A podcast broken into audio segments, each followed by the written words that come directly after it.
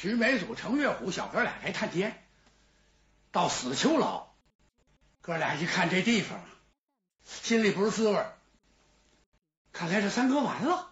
一见这牢头，这牢头就把底呀就给卸，是这么这么这么回事。他怎么知道这么详细？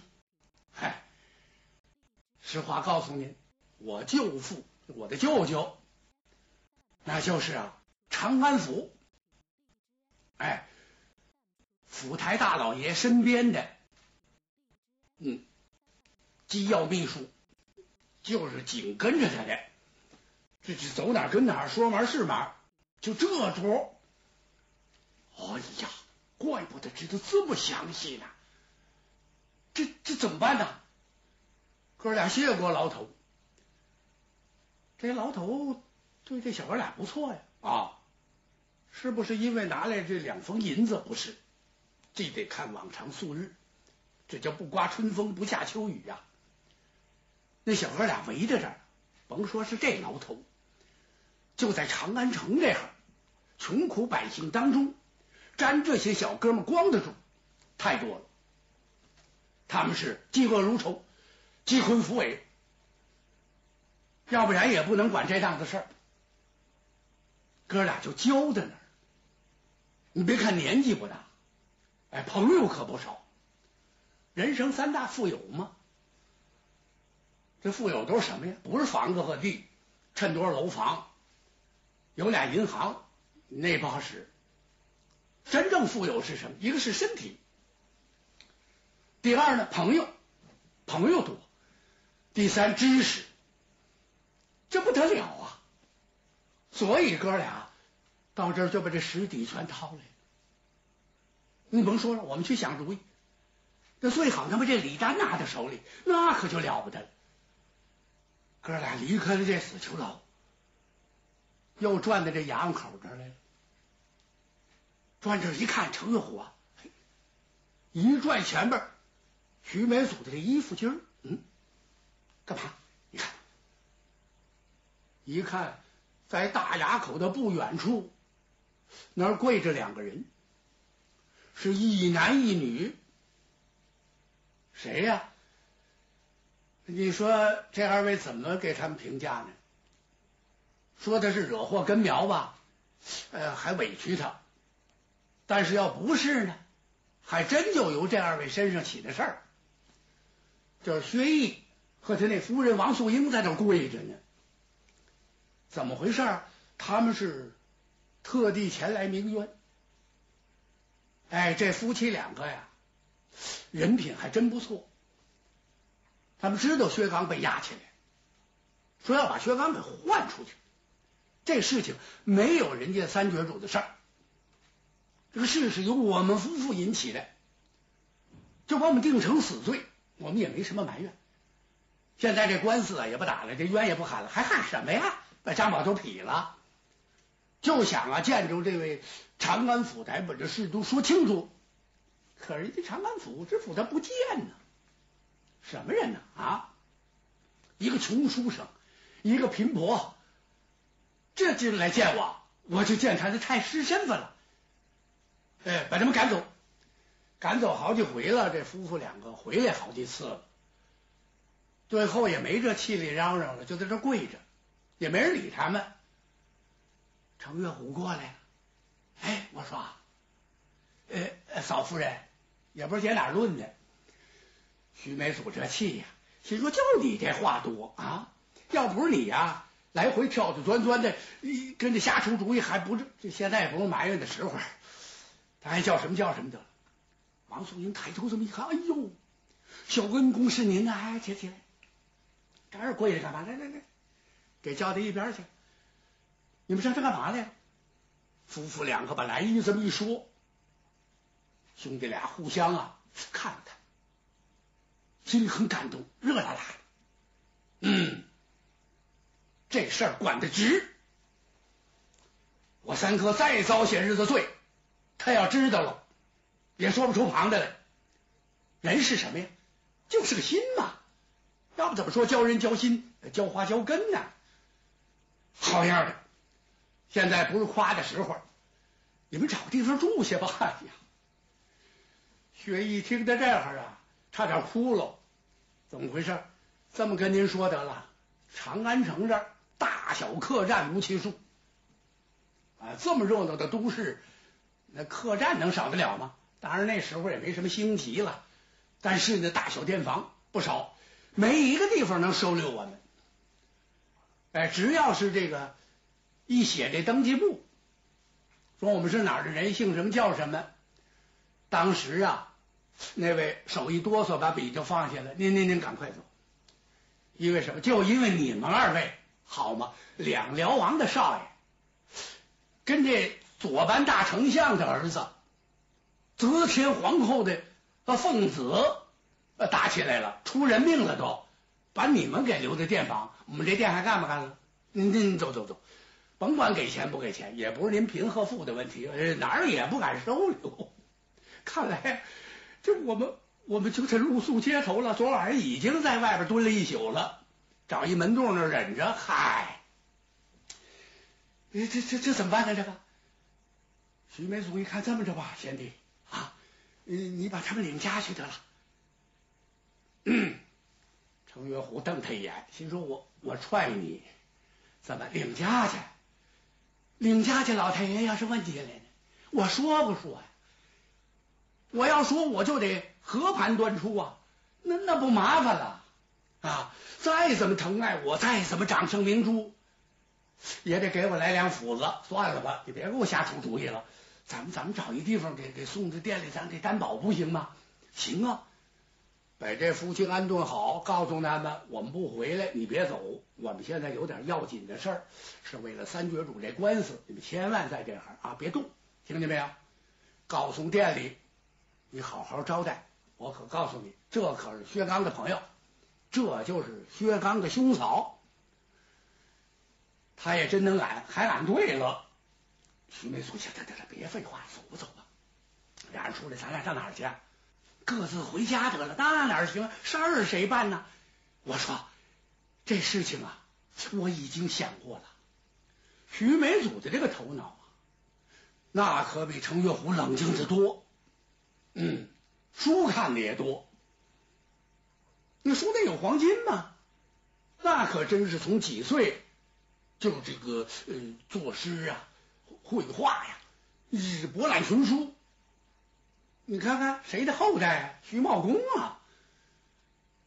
呃，贤弟，这个事儿可不能再这么埋下去了。咱得呀，跟咱蒙娘说一声，禀过咱家蒙父。谁呀？薛丁山、范丽花呀，给咱半天假。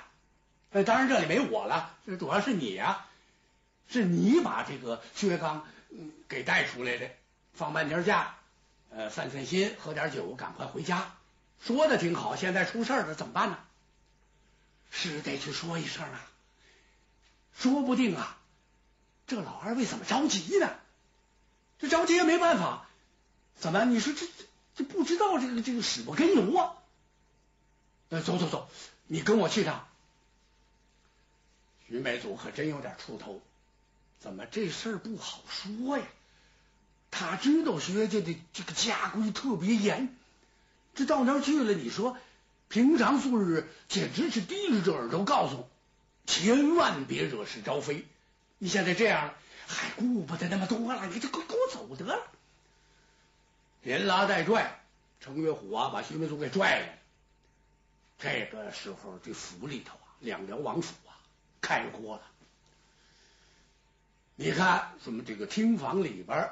也就是说，这个这个夫人那屋那比较肃静，剩下这这大家伙交头接耳，议论纷纷，了不得。三绝主惹了大祸了，把花花太岁珍宝给劈了。那么，这个侯爷跟这两辽王知道不知道？早就知道了，把薛丁山给气坏了。他一句话也没说，回到书房。躺着去了，书也看不下去了。夫人心里也特别焦急。就在这时，帘笼一挑，徐梅祖哥俩进来了，见着施礼。哎呀，孩子们，免礼吧，快说说，刚儿怎么样了？这这不能再瞒着了，就把这前前后后的事情全说了。哦，范丽华一听啊，心里打了个沉。夫人在想，她想什么？这李丹可太重要。嗯，张宝的所作所为，罪恶昭著，罄竹难书，满朝文武几乎也没有不知道的。不过，没人敢惹这张氏父子。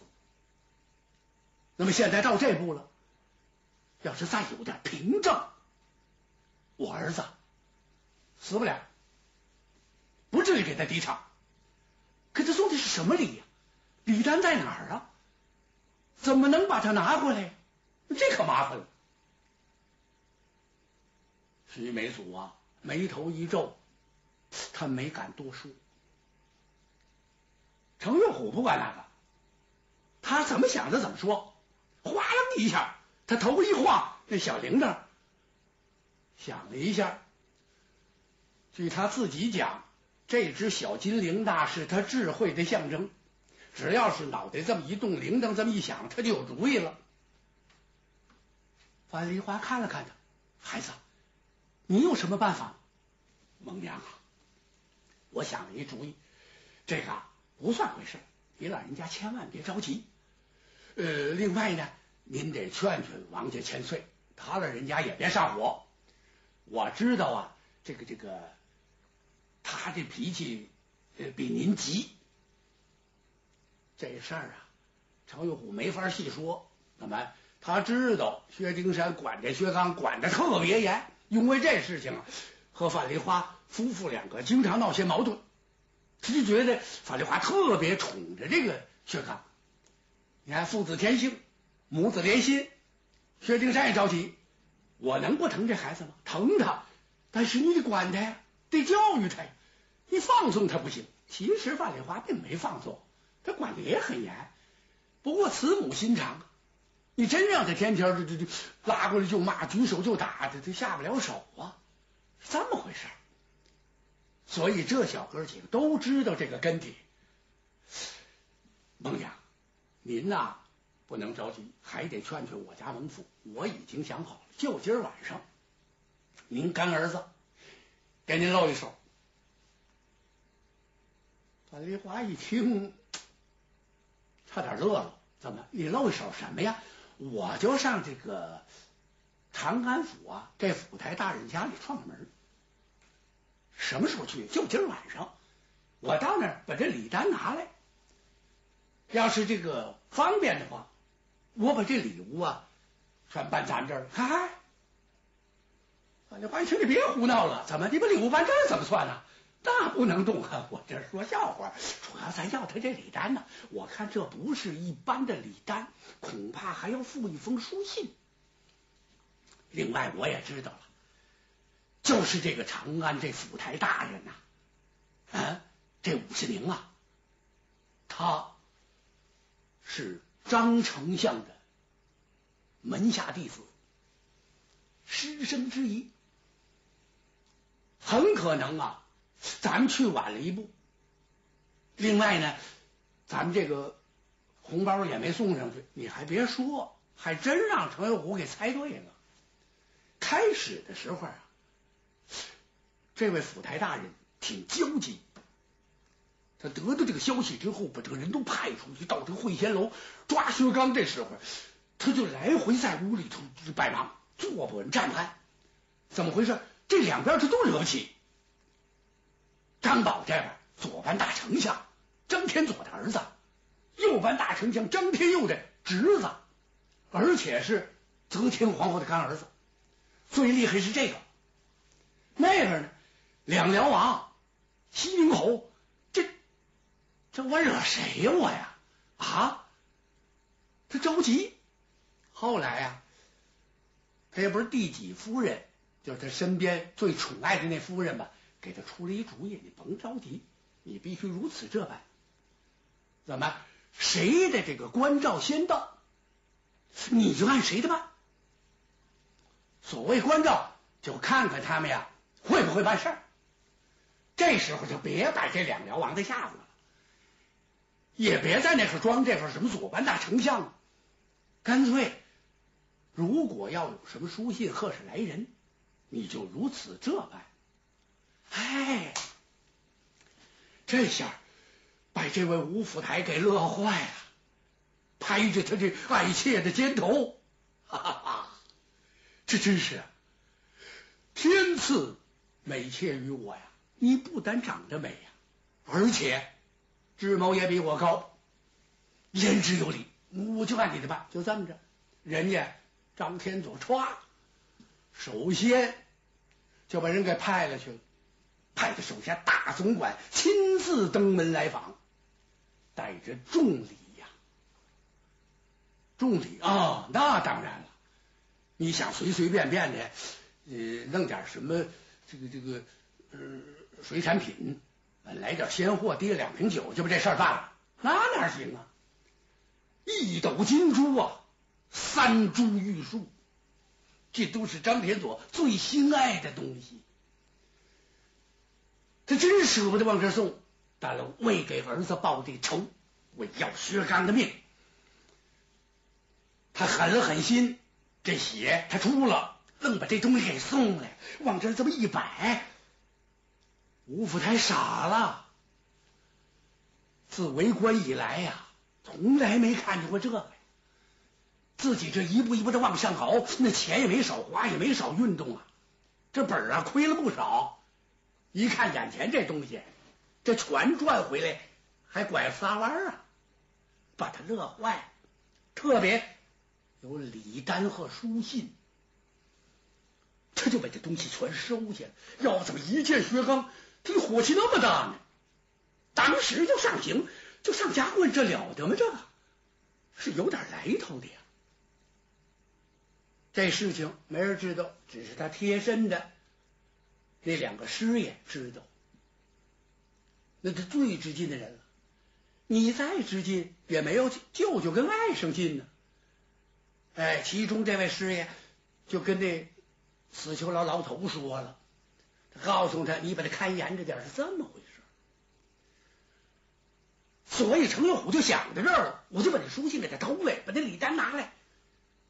孟娘，您就拿着这个上金殿跟他打官司。看则天皇后和当今万岁说什么？